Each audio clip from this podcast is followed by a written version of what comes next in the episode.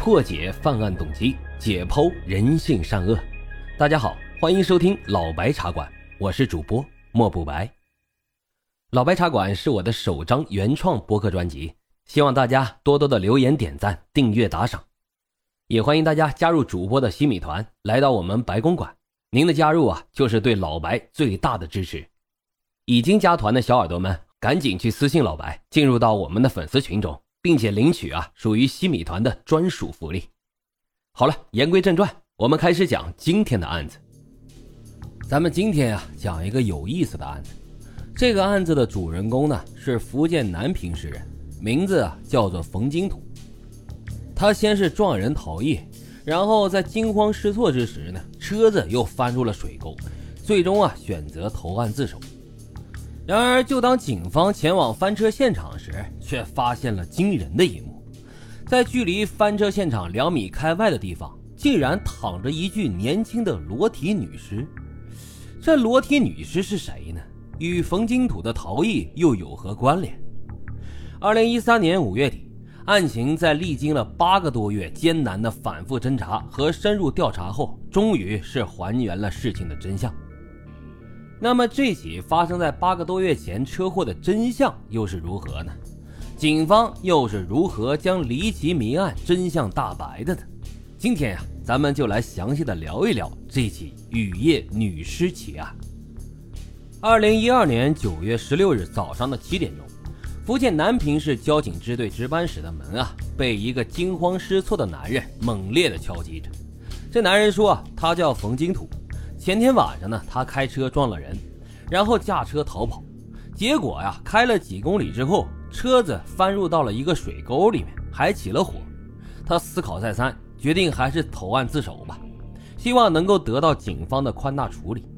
这个冯金土啊，当年二十五岁，干的呢是个体运输的活。接到报案以后，值班室的警察就立即带着冯金土来到了翻车的现场进行查看，果然。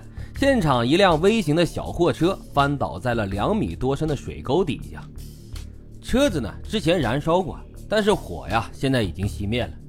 随后警方发现了惊人的一幕，在距离翻车不远的地方，大约吧也就两米开外吧，竟然躺着一具裸体的年轻女尸。这冯金土看到这一幕，当即是吓得瘫软在地，嘴里呀还念念有词。这个、这个、这个跟我没关系啊，警察同志，我不知道还有个裸体女尸啊，她、她是谁呀？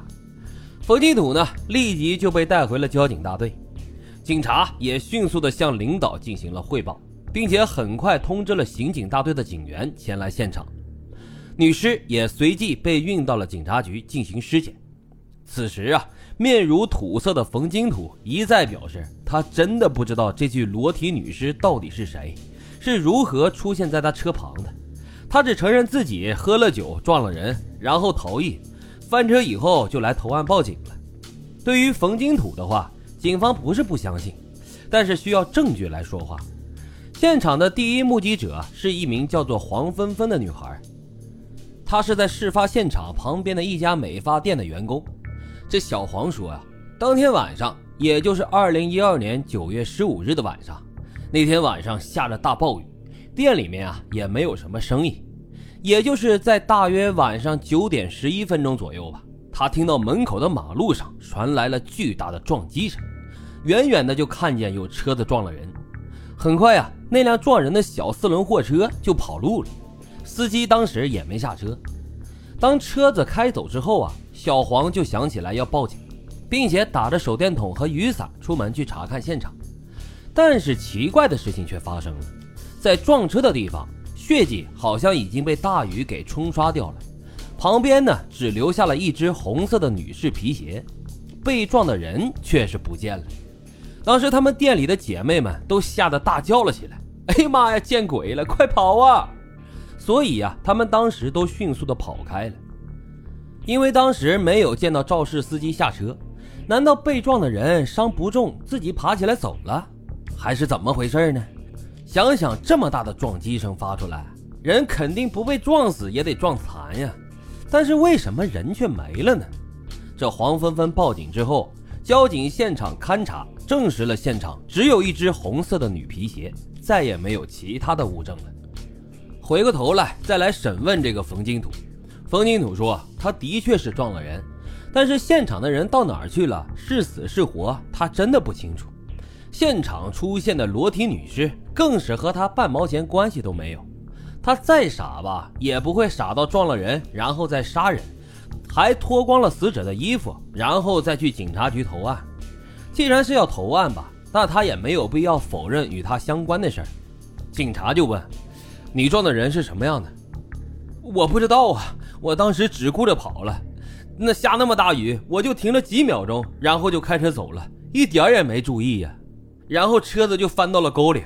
我从车里爬出来，也没有看到边上有人。想想吧，我应该是跑不掉的，于是就来投案自首了。